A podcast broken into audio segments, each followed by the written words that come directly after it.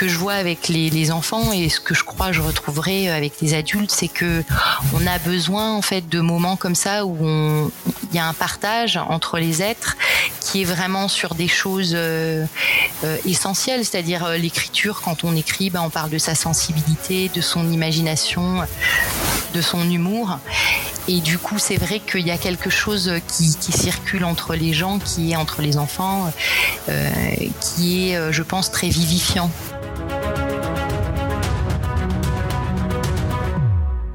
Bienvenue sur À cœur vaillant. À cœur vaillant, c'est une conversation avec celles et ceux qui, à un moment donné de leur vie, ont eu un déclic et se sont lancés dans un projet vraiment original, bien loin de leur zone de confort.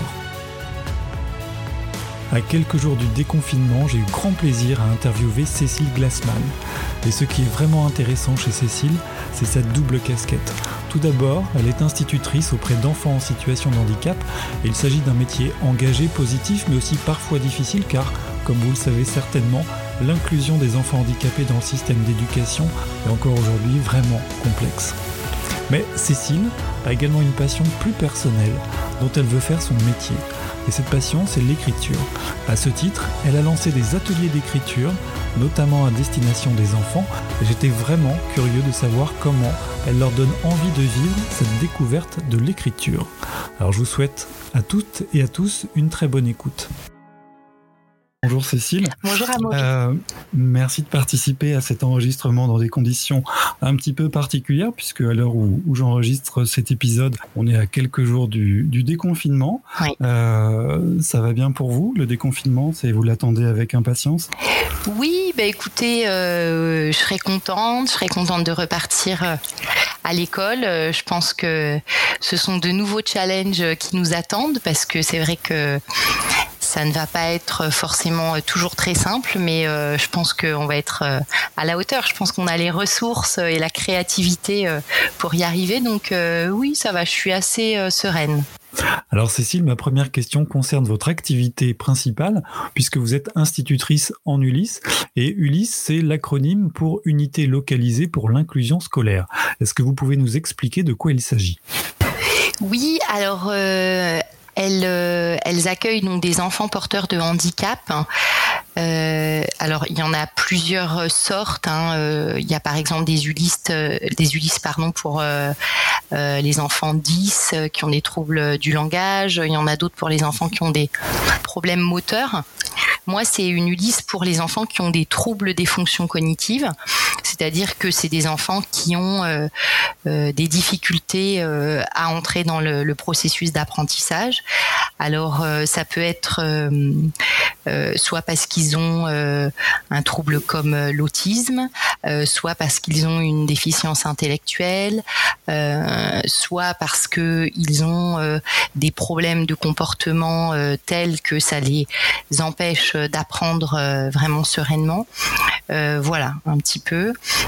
Euh, et donc c'est une structure qui est dans une école élémentaire avec un enseignant ou une enseignante référente hein, qui s'appelle un coordinateur Ulysse avec des AVS. Donc il y a à la fois, par exemple dans mon cas, un AVS collectif qui est là pour tous les enfants euh, et qui lui va avoir euh, un rôle euh, notamment dans la, la, gestion des crises. C'est-à-dire que on peut avoir des enfants qui qui sont débordés par leurs émotions, qui font des crises. Par exemple, lui son rôle ça va être de, de sortir de la classe avec l'enfant, d'essayer de lui faire traverser cette crise plus plus sereinement.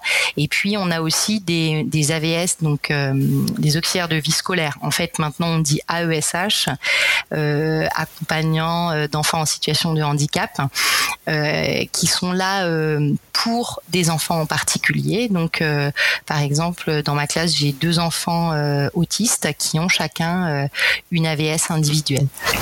Donc ces enfants, c'est le la classe, c'est vraiment leur groupe référent. mais comme c'est une structure d'inclusion, le but c'est que ils aillent pour certaines matières dans d'autres classes. Alors, ce qui est compliqué, c'est que ce sont des enfants qui, au niveau affectif et au niveau euh, euh, de leurs apprentissages et de leur développement intellectuel, ont un décalage avec euh, leur classe d'âge, si je puis dire, administrative. Donc en fait, on essaye de les mettre dans des classes les plus proches de leur âge pour des matières, par exemple, comme le PS ou la musique. Et puis pour les matières purement scolaires, comme la lecture ou les mathématiques, souvent ils sont dans dans des niveaux bah, qui, qui, où il y a des enfants beaucoup plus jeunes que. Donc ça, c'est c'est pas toujours évident. C'est pas toujours simple à gérer. Voilà, mais on essaye vraiment de faire en sorte que il y ait ces inclusions. Euh, parfois, il y a des inclusions aussi collectives. Euh, on va chanter, par exemple, dans une autre classe. Euh, mais c'est vrai que quand on est enseignant et qu'on demande à aller dans une école où il y a une Ulysse, hein, quand on fait son mouvement, ses vœux, c'est vrai qu'on sait que, que ça implique bah, d'accueillir pour telle ou telle matière, pour tel ou tel moment, un enfant porteur de handicap de l'Ulysse. j'ai beaucoup de chance dans mon école. ça se passe vraiment très bien. j'ai des collègues très chaleureux, euh, très accueillants et, euh, et donc euh, l'inclusion fonctionne très bien. J'ai vu que dans les Ulysses, les enfants avaient des, des besoins des objectifs d'apprentissage communs, mais pas forcément des troubles communs. Hein. C'est un peu ce que vous disiez il y a, quelques minutes. Comment vous, vous arrivez justement à gérer ces handicaps qui peuvent être multiples? Euh, alors en fait, euh, moi c'est ma quatrième année parce que euh, j'ai travaillé à l'époque ça s'appelait des CLIS en tout début de carrière quand j'habitais dans le Cher dans une CLIS dans un petit village de campagne et après j'ai travaillé il y a une dizaine d'années deux ans dans l'Ulysse dans laquelle je suis actuellement. En fait, je suis revenue dans la même école plusieurs années après. Euh, donc c'est vrai que on apprend euh, au fur et à mesure. Moi, je, je n'ai pas la spécialisation, donc ça veut dire que je n'ai pas fait la formation pour être enseignante spécialisée. Mais euh, les postes d'Ulysse, il y en a qui sont vacants et donc ils sont ouverts aux autres enseignants sans spécialisation. et donc, ben en fait, on apprend beaucoup avec les enfants. en général, le premier trimestre, c'est l'épreuve du feu parce que comme ce sont des enfants qui sont euh, beaucoup dans l'affectif, euh, ils s'attachent énormément à l'adulte hein, et souvent l'adulte euh, change d'année en année. Il y a beaucoup de, mouvements. Donc ça, c'est difficile pour les enfants. Donc le premier trimestre, les enfants vous disent que la personne qui était avant c'était mieux, que vous ce que vous proposez c'est nul, etc. faut avoir une bonne motivation. Il faut le savoir. Et puis une fois qu'ils ont compris que bon, ils avaient beau vous dire ça, euh, vous testez, euh, vous, vous resteriez là parce que vous aviez envie d'être avec eux et de travailler avec eux. Euh, il y a une relation de, confiance qui se crée. Mais en fait, à chaque fois, c'est une histoire qui recommence parce que c'est la rencontre avec d'autres élèves qui ont des problématiques différentes et avec lesquels je vais devoir travailler, que je vais devoir comprendre pour vraiment leur proposer des choses qui soient adaptés à leurs problématiques, à leurs besoins spécifiques. D'accord, ok. Euh, on a l'impression quand on regarde un peu le handicap en France que justement cette situation est souvent assez euh, mésestimée ou en tout cas que l'éducation des enfants handicapés chez nous est assez sous-dimensionnée. Est-ce que c'est un mythe ou plutôt une réalité pour vous? Non, je pense que vous avez raison. C'est euh, une réalité. Euh, je pense que euh, euh, on manque notamment de moyens humains. c'est vrai que je trouve ça honteux que le métier de AESH, donc les accompagnants des enfants en situation de handicap, qui est un métier qui demande beaucoup de, de, qualité, à la fois de la patience, de l'adaptabilité, parfois de la fermeté, de l'empathie, beaucoup de bienveillance. c'est vrai que c'est un métier très précaire. Euh, donc je pense que une des premières choses à faire, ce serait ça, ce serait vraiment euh, euh, revaloriser ce métier, donner aux, gens une formation digne de ce nom, un salaire digne de ce nom, les prendre en compte beaucoup plus leurs paroles. Ça, c'est vrai que je pense que ce serait la base. C'est vrai qu'à partir du moment où on revaloriserait ce métier, je pense qu'aussi on, on revaloriserait euh, l'importance qu'on accorde euh, aux enfants porteurs de handicap euh, dans, dans l'école. En préparant cette interview, c'est pareil, hein, j'ai lu quand même quelques articles et si, si je regarde un peu plus près, on parle beaucoup de... Enfin, j'ai vu certains mots comme difficulté, comme désarroi pédagogique, voire même comme épuisement. Est-ce que ce sont des, sentiments ou des, émotions que vous, que vous ressentez vous aussi en tant qu'institutrice spécialisée justement? Alors, dans le, travail dans l'ULIS, euh, pour moi finalement je le trouve euh, plus facile hein, parce que je suis vraiment euh, focalisée sur le handicap et je suis vraiment dans un fonctionnement particulier. je trouve que ce qui est très dur, c'est l'inclusion dans des classes ordinaires dans certains cas. moi j'ai fait pas mal d'années en maternelle et c'est vrai que là les sept dernières années dans mon ancienne école, euh, tous les ans, euh, j'ai inclus euh, un, voire deux, même une année trois enfants porteurs de handicap. Et c'est vrai que c'est assez compliqué quand on a un groupe de 25 enfants et qu'on a deux enfants comme ça qui ont des besoins particuliers, avec parfois des, réactions un petit peu compliquées à gérer en grand groupe. ça, c'est vrai que ça crée beaucoup de, fatigue et de désarroi, comme vous dites, parce que euh, on n'est pas bien formé, parce que euh, euh, au niveau du personnel, ben, par exemple, moi l'année dernière, j'avais une AESH qui a été en arrêt, elle n'était pas remplacée. Enfin voilà. Donc c'est vrai que cette mission-là, qui est une mission très noble et très importante, je pense qu'une société digne de ce nom se doit de, de faire attention aux plus fragiles et de mettre en place des choses pour les plus fragiles.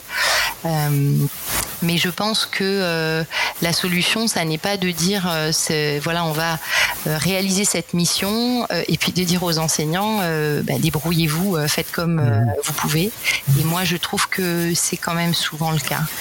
Et ça, effectivement, c'est compliqué. Alors en plus, je pense que parfois, ça peut créer des réactions de peur et peut-être parfois de, rejet.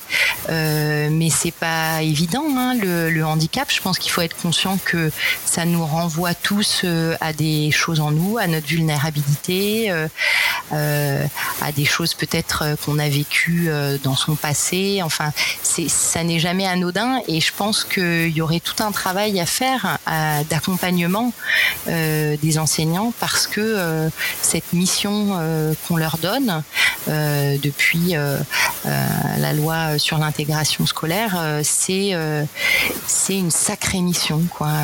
Euh, je pense que les enseignants font vraiment de leur mieux. Euh, mais c'est vrai que des fois, euh, moi, j'ai eu l'impression de devoir bricoler, et ça, c'est pas satisfaisant. Je trouve que quand on est dans un métier humain, on devrait pas avoir à bricoler. On devrait vraiment, pour les enfants les plus fragiles, il faudrait qu'il y ait les, meilleures conditions. Hein. C'est, ça me semblerait normal, en fait. Est-ce que malgré tout, enfin malgré tout, j'imagine que vous avez dû connaître de très belles réussites. Est-ce que euh, il y en a une ou, ou quelques-unes qui vous viennent à l'esprit? Euh, j'avais euh, L'année dernière, en grande section dans ma classe, euh, un enfant autiste. Et c'est vrai qu'on a beaucoup travaillé avec son papa sur voilà des, des façons d'aménager. Alors c'est des petites choses. J'avais acheté un casque anti-bruit. on avait aussi, on faisait un projet personnalisé. quand j'étais en classe ordinaire et que j'avais des enfants porteurs de handicap, j'aimais bien avoir un projet personnalisé parce que un enfant euh, par exemple, qui, ne va pas pouvoir faire les mêmes exercices que les autres, euh, il me semble que ça n'a pas vraiment d'intérêt ni pour lui, ni pour ses parents, ni pour euh, moi, de coller le travail qu'il n'a pas su faire dans le cahier. Donc à chaque fois, j'essayais de créer un projet. Alors ça pouvait être réaliser un livre. une année, on avait fait aussi un album photo avec une amie à ESH qui travaillait avec moi. Voilà, quelque chose qui montre vraiment le cheminement de l'enfant, qui valorise ses progrès et qui ait du sens euh, et qui le mette en réussite aussi. Ça, c'est très important. Et voilà, c'est vrai que euh, c'est un enfant euh, pour lequel aussi j'ai accompagné un processus d'orientation en, essayant vraiment de, de, faire des bilans qui pouvaient aider, qui pouvaient l'aider dans l'orientation qui était souhaitée par le, le papa. Et c'est vrai que voilà, quand un parent vous dit à la fin de l'année merci ce que vous avez fait pour mon enfant et que l'enfant a été heureux euh, euh, à l'école, etc. que le papa a les larmes aux yeux en réunion parce qu'il vous dit que l'année prochaine l'enfant sera plus dans l'école et que voilà il s'y sentait bien. ça c'est vrai que vous vous dites ben voilà je je sais pourquoi je, je suis venue travailler. ça a beaucoup de sens. Donc c'est vrai que c'est très nourrissant. Donc j'imagine que ça vous, vous réconforte dans l'idée justement que vous êtes devenue une institutrice et que euh, ça vous ça donne du sens un peu à, à votre travail, à votre vocation. Ouais, tout à fait. Oui, je pense que moi, ma priorité en tant qu'enseignante, euh, d'ailleurs, je me suis dit récemment que j'étais sans doute dans mon état d'esprit euh, beaucoup plus coach qu'enseignante. C'est vraiment de donner aux enfants confiance en eux, de leur donner envie d'apprendre, parce que je pense que quand on a ça, au fond, on peut après apprendre chacun à son rythme. Hein, bien sûr, chacun, on a tous nos forces et nos fragilités, mais je crois que quand il y a ça, ça vous donne vraiment une force euh, incroyable. Donc moi, en fait, je viens à l'école pour ça, pour que les enfants euh, aient confiance en eux, euh, aient envie d'apprendre, et puis après, bien sûr, les, savoirs que je leur transmets et, une exigence aussi, une méthode, etc. Bien sûr, mais le cœur de mon métier, pour moi, c'est ça. Qu'est-ce qui vous a donné envie justement de devenir institutrice? Souvent, les instituteurs ou les professeurs ont des parents qui sont eux-mêmes professeurs. Est-ce que c'est votre cas ou pas du tout? Pas du tout. Euh, mes parents euh, travaillaient tous les deux euh, dans le privé. J'ai, je pense que j'avais depuis très longtemps un bon contact avec les enfants et c'est vrai que j'ai toujours aimé organiser des petites fêtes sur les lieux de vacances où j'allais avec mes parents pour les enfants qui étaient là. Enfin, c'est c'est un, un, sujet qui m'a toujours touché, je pense, l'enfance. donc j'avais envie de travailler avec des enfants et, euh, et c'est vrai que du coup voilà j'ai voulu être euh, institutrice c'est vrai que c'est un, très très beau métier.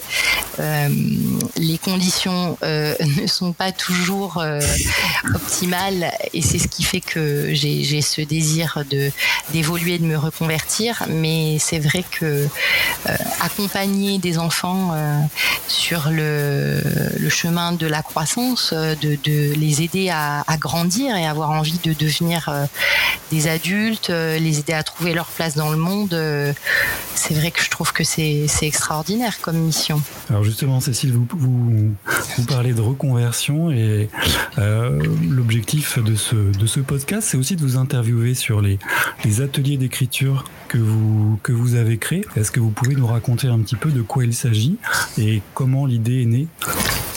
Oui, euh, en fait, euh, donc je suis de formation littéraire. J'aime beaucoup lire et écrire euh, depuis très longtemps.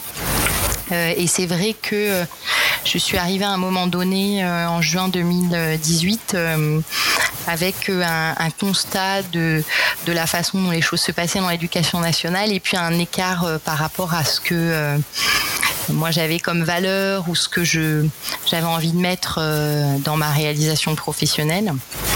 Et à partir de là, euh, j'ai commencé un processus de reconversion, donc c'est assez long. Euh, et puis, euh, donc en 2019, j'ai pris le statut d'auto-entrepreneur et j'ai commencé euh, avec l'idée de correspondre avec les enfants et les adolescents pour leur donner envie d'écrire. Euh, donc ça, j'ai lancé ça il y a en fait un an et depuis, ben, ça a beaucoup évolué, c'est-à-dire que j'ai continué à faire cette correspondance, mais j'ai aussi commencé à faire des ateliers d'écriture en librairie avec voilà cette idée de de transmettre euh, aux enfants l'idée que écrire, euh, ça pouvait être quelque chose de très simple euh, à pratiquer au quotidien et que ça pouvait faire énormément de bien. et puis c'est c'est drôle la vie parce que moi je n'aurais pas pensé que pour un public si jeune le, le, distanciel comme ça pourrait fonctionner les ateliers en ligne et donc j'ai commencé ça un petit peu par hasard parce que une petite fille me l'a demandé, une petite fille avec laquelle je corresponds. Et en fait, je me suis aperçue que ça a fonctionné très bien. Donc euh, voilà, l'idée, c'est avant tout que les enfants passent un bon moment, euh, voilà, qu'ils se connectent euh, à la créativité en eux, qu'ils partagent.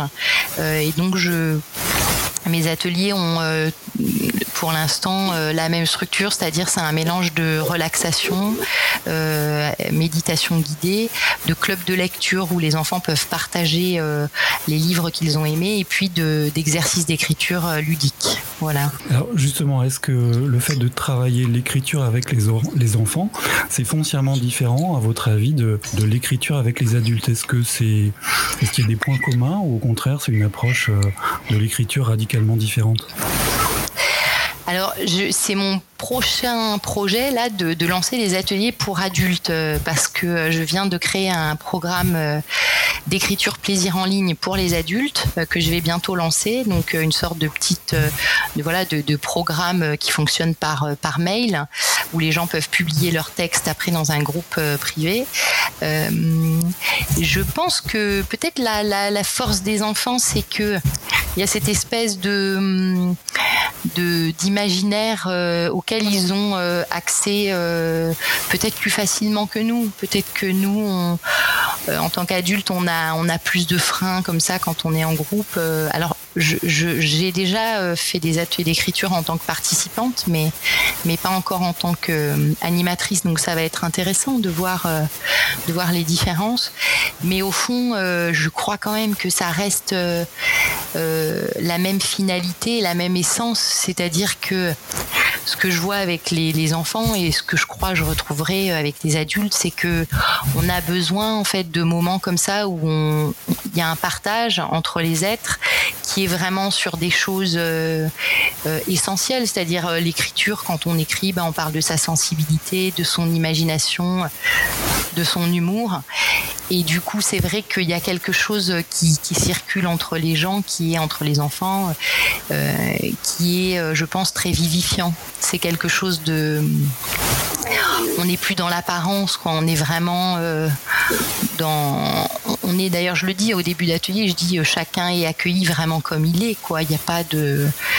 On, écrit, on part parfois dans l'imaginaire euh, très loin. Il euh, n'y a pas de limite. Euh, voilà, on, peut être comme on est, et ça, c'est. Je trouve que c'est reposant quand même de pouvoir être pleinement comme on est. Oui, en fait, il n'y a pas de jugement. C'est ça qui est, vraiment intéressant dans votre approche. vous pensez que l'écriture pour les enfants, c'est révélateur de leur vie intérieure ou c'est plutôt un travail sur l'imaginaire? Je pense que c'est les deux. Je pense que c'est les deux parce que je pense que notre vie intérieure se nourrit beaucoup de, notre imaginaire au fond. Euh, c'est vrai que euh, c'est cette grande liberté qu'on a et que personne ne pourra jamais nous enlever, qui est de d'avoir des pensées, des rêves, de faire des liens entre les choses, d'avoir des images comme ça. et c'est vrai qu'en atelier, mon but c'est de connecter les enfants à ça, de leur faire comprendre qu'ils ont en eux quelque chose d'incroyable, un pouvoir incroyable en fait.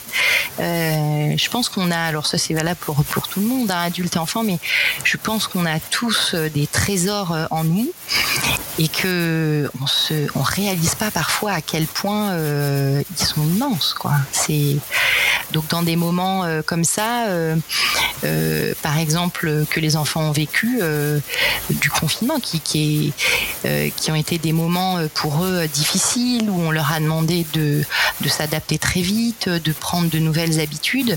mais c'est vrai, par exemple, qu'en atelier, j'aime bien faire une météo intérieure et leur demander comment s'est passée ta semaine et puis je, leur demande est-ce qu'il y a eu des choses difficiles et puis quelles sont les choses qui t'ont plu dans lesquelles tu as pris de la force. Et, l'idée c'est vraiment euh, de faire comprendre aux enfants que bon euh, la vie n'est pas un long fleuve tranquille hein, ça va pas être euh, cuit cuit des petits oiseaux tout le temps. Effectivement ils vont être confrontés et ils le sont toujours à des choses difficiles que ce soit dans leur famille à l'école etc mais de leur faire comprendre que ils ont en eux les ressources pour faire face et voilà, mon travail, en fait, c'est un peu un travail d'intermédiaire, en fait, de les de les aider à prendre conscience de ça et à se connecter à ça et à utiliser euh, ces ressources, à, à oser les utiliser et à trouver leur place dans le monde, qu'il y a une place, moi je crois qu'il y a une place pour chacun dans le monde.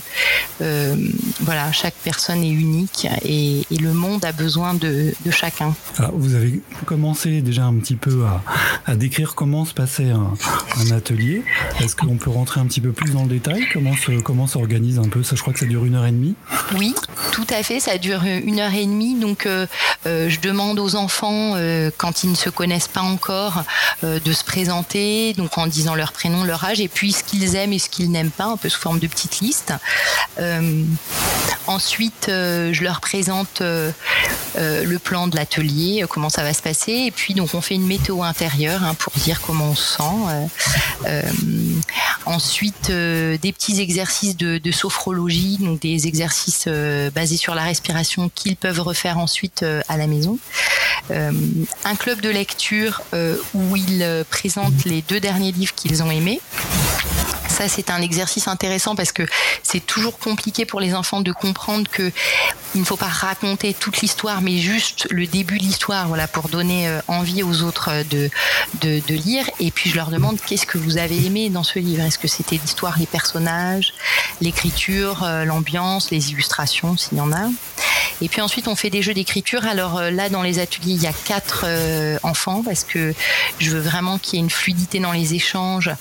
Et je suis très attentive euh, à ce que chacun ait sa place et son temps de parole. Donc voilà, parfois je pose des questions en disant ah, ben, est-ce que toi tu as lu ce livre? Je, voilà, je fais attention que ce soit très fluide parce que comme vous savez dans les dîners entre amis, c'est toujours très frustrant, je trouve, quand quelqu'un ne peut pas s'exprimer, ne peut pas participer à la conversation. Donc ça, c'est vraiment ma priorité.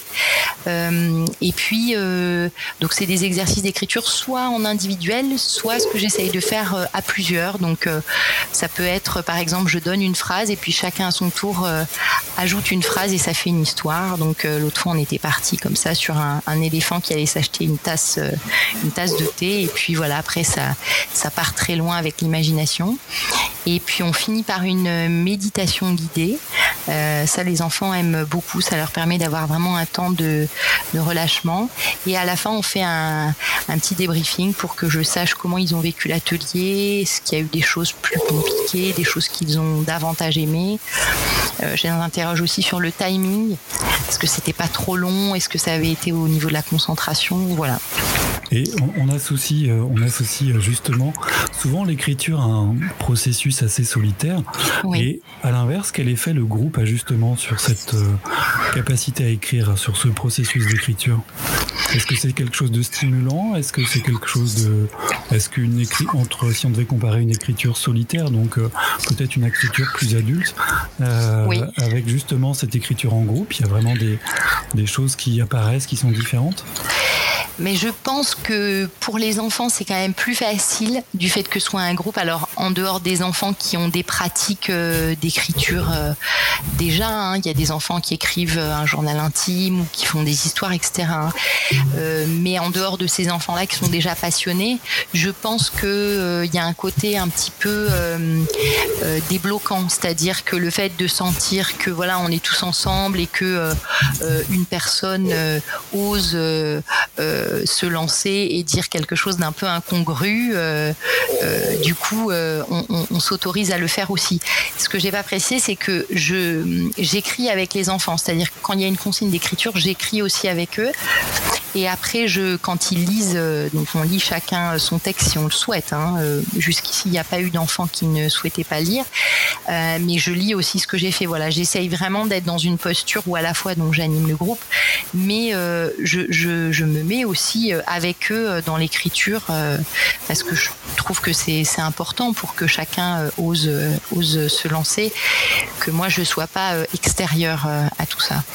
Donc je dirais qu'il y a quelque chose, je pense, de décomplexant dans le groupe qui fait qu'on ose, peut-être paradoxalement, on ose plus parce que on voit que les autres y vont, donc on se dit allez, moi aussi, il n'y a pas de raison, je vais y aller. Ça, permet de lutter contre la peur, c'est ça qui va être finalement euh, ce qui va nous empêcher euh, d'écrire en règle générale Oui. Ou de créer Oui, et puis c'est vrai que c'est normal. Les enfants, ils passent énormément de temps à l'école, donc je pense que pour beaucoup d'entre eux, écrire, euh, c'est lié au scolaire, c'est lié euh, aux rédactions, au français, que, que voilà, certains n'aiment pas, hein, ce qui se comprend. on a tous les matières qu'on aime et, et d'autres qu'on aime moins, et heureusement.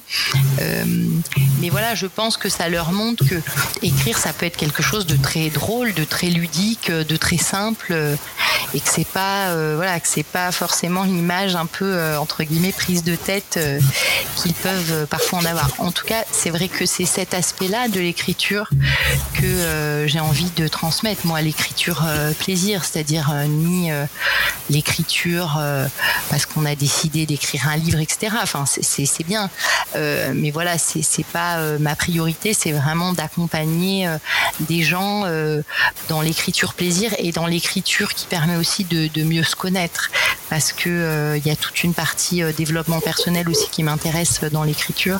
C'est vrai que le fait de d'écrire euh, régulièrement, voilà, c'est aussi une manière à un moment donné de se poser, de mettre les choses à distance.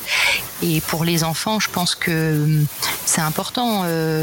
Par exemple, je d'avoir un petit carnet où quand on est en colère, quand on est triste, quand on est joyeux, on peut écrire son émotion. Bah, c'est vrai qu'une fois, on, le constate. Hein, souvent, euh, euh, on entend des adultes qui disent qu'ils font ça. Bon, ben, on, est préoccupé par quelque chose ou en colère, on l'écrit. Euh, tout de suite, ça, ça fait baisser la pression, on met de la distance avec son émotion et, et ça nous aide. Donc, c'est vraiment l'idée de, de dire aux, enfants, mais l'écriture, c'est un super outil que vous pouvez utiliser très simplement au, au, quotidien. Alors, profitez-en. C'est un, un, petit peu ça le, message.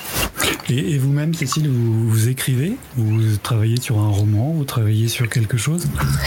Alors, euh, euh, j'ai publié des, petits recueils euh, de poésie contemporaine il y a quelques années parce que pendant un moment, j'ai j'étais sur sur des sites de poésie contemporaine où je donc voilà, je faisais des notes de lecture ou des entretiens et j'ai des, petites choses. après ces dernières années, c'était plutôt une écriture assez vite partagée. J'ai tenu un blog euh, sur le handicap et l'inclusion scolaire l'année dernière avec une amie AESH euh, et cette année euh, j'écris pour mon activité, c'est-à-dire j'écris des newsletters, j'écris des posts sur LinkedIn, j'écris là par exemple j'ai créé ce programme d'écriture donc j'écris. c'est vrai que c'est intéressant ce que vous disiez la solitude de l'écriture. Je suis dans une période où j'ai envie d'écrire pour très vite être dans l'échange et, partager. Et c'est vrai que pour moi, écrire, c'est avant tout ça, c'est-à-dire euh, c'est un moyen de quelqu'un qui écrit même un roman, euh, il va partager avec euh, ses lecteurs des émotions. Les lecteurs vont se reconnaître ou pas, mais et pour moi, c'est ça. C'est vrai que c'est quand même l'écriture tournée vers les autres. Pour vous, l'écriture à l'époque du téléphone, du SMS, de toutes ces nouvelles technologies, des réseaux sociaux, vous voyez ça comment? Quel impact ont ces nouvelles technologies sur l'écriture? Est-ce que ça la modifie en profondeur, ça la raccourcit, ça la rend plus vive, plus différente Je pense que c'est oui, c'est plein de formes différentes en fait. Euh, euh, d'ailleurs, euh, il y, a, beaucoup d'écrivains hein, maintenant dans leurs romans qui mettent des textos entre les personnages ou des mails. Ou je trouve ça chouette cette créativité je pense que c'est euh, différents supports. Euh, après, je pense que quand on aime écrire, c'est vrai que quand j'écris un texto, euh, enfin autre qu'un texto factuel, euh, quand j'écris un texto à, un ami ou une amie, c'est vrai que c'est comme une petite lettre. un mail, c'est pareil. Donc je crois que quand on aime écrire, au fond, on aime écrire sur tous les, supports. mais voilà, après c'est drôle aussi parce que voilà, il y a ces nouveaux supports que, qui sont utilisés par les jeunes. Donc euh, je trouve que c'est hyper intéressant aussi ça d'observer euh, comment ça se passe, quels sont leurs codes, etc. Euh, voilà, je pense qu'on a toujours toujours à apprendre de tout ça, même si moi je suis vraiment une fan de la correspondance papier, donc c'est vrai que je trouve que ça c'est irremplaçable de recevoir une enveloppe, d'essayer de deviner l'écriture de celui qui, qui, nous a écrit, d'ouvrir, de lire la lettre. C'est voilà, il y a une sensualité effectivement dans l'écriture sur le papier qu'on a moins avec les. On ne retrouve pas avec le SMS évidemment ou avec le mail. Voilà, voilà. justement, en plus de vos ateliers d'écriture, vous avez mis en place ce que vous nous disiez au début, un système de correspondance. Est-ce que ça, ça pique pas mal ma curiosité Vous pourriez m'en dire un peu plus? Alors en fait, l'idée c'est de d'écrire euh, à un enfant, mais comme euh, j'écrirais à un ami ou une amie. Alors bon, je je ne connais pas l'enfant, donc il y a toujours une prise de contact, euh, mais c'est l'écriture, vous savez, un peu comme un confident ou à une confidente, où on raconte ses journées, où on parle de ses projets, etc. et mon idée à travers ça, c'est que l'enfant puisse s'exprimer. Et effectivement, moi, comme j'ai toujours ça en tête, euh, de, à travers mes lettres, de valoriser l'enfant, de l'accompagner, de, l'épauler. Euh, voilà, c'est ce que je fais, c'est très inspiré par la psychologie positive. Donc, c'est aussi euh, à travers les échanges avec les enfants, leur faire prendre conscience de la, beauté de la vie. Enfin, voilà, de leur apprendre à, à, remarquer les choses positives. Alors c'est c'est pas sur le mode d'une leçon, c'est plus sur le mode de d'un fonctionnement et, et, et d'échange. Euh, et, c'est aussi pour moi une manière de leur donner euh, confiance en eux et puis de leur euh, de les de leur proposer cette forme là d'écriture. Alors par exemple j'ai une petite fille, euh, ça fait plusieurs mois comme ça qu'on correspond euh, et elle aime beaucoup dessiner, donc elle met toujours des petits dessins de chats dans ses dans ses courriers. Et oui, je euh, c'est une petite fille que je connaissais pas avant, donc je l'ai rencontrée. C'est la fille d'une amie d'amis, mais c'est vrai que après elle est venue à mes ateliers. Au fond, dans la correspondance, même si on se connaît pas au début, il se crée un lien qui est voilà, qui est qui est intéressant, qui est nourrissant et qui, pour moi, est aussi une forme d'accompagnement de, l'enfant. bon, moi aujourd'hui j'ai 40 ans et c'est vrai quand j'avais 10 ans on avait des correspondants qu'on connaissait pas, mais à l'autre bout du monde. Et c'était toujours assez grisant de leur écrire et puis d'attendre leur réponse et de retrouver justement ce goût de l'écriture à un ou une inconnue. Euh, je trouve que c'est une approche vraiment originale et vraiment en rupture avec, euh, avec l'air du temps. Oui, vous avez raison aussi. Il y a une autre, il y a une autre temporalité qui, je pense, est importante aussi. C'est vrai que aujourd'hui, on est très dans l'instantané, on a des messageries instantanées, etc. Et on est tous comme ça, c'est normal. C'est le monde qui est comme ça et qui fonctionne ainsi. Euh, mais c'est vrai que la lettre, il y a quelque chose de l'ordre de l'attente, euh, euh du temps de préparation. Euh, euh, on fait son enveloppe, on choisit un timbre. Enfin, comme vous dites, c'est aussi euh, une autre façon de vivre le temps. Et je pense que c'est c'est important aussi euh, cette euh, cette manière-là plus cette temporalité plus longue. Et les enfants jouent le jeu tout de suite, ils ne sont pas surpris au début de cette proposition? Euh, mais en fait, comme j'ai un moment où je prends contact avec eux, où je leur pose des questions un petit peu pour euh, pour apprendre à les connaître. Alors je leur demande euh, des choses comme euh, bon, bah, est-ce qu'ils aiment, l'école ou pas, quelle matière ils aiment bien, comment serait l'école de leurs rêves, quel est leur moment préféré dans la journée, enfin des petites choses comme ça. oui, non, j'ai, j'ai pas, je crois pas avoir eu le cas d'un enfant qui était bloqué comme ça. Je, leur présente aussi ça comme quelque chose d'assez simple. Hein. Je leur dis voilà, je vais t'écrire.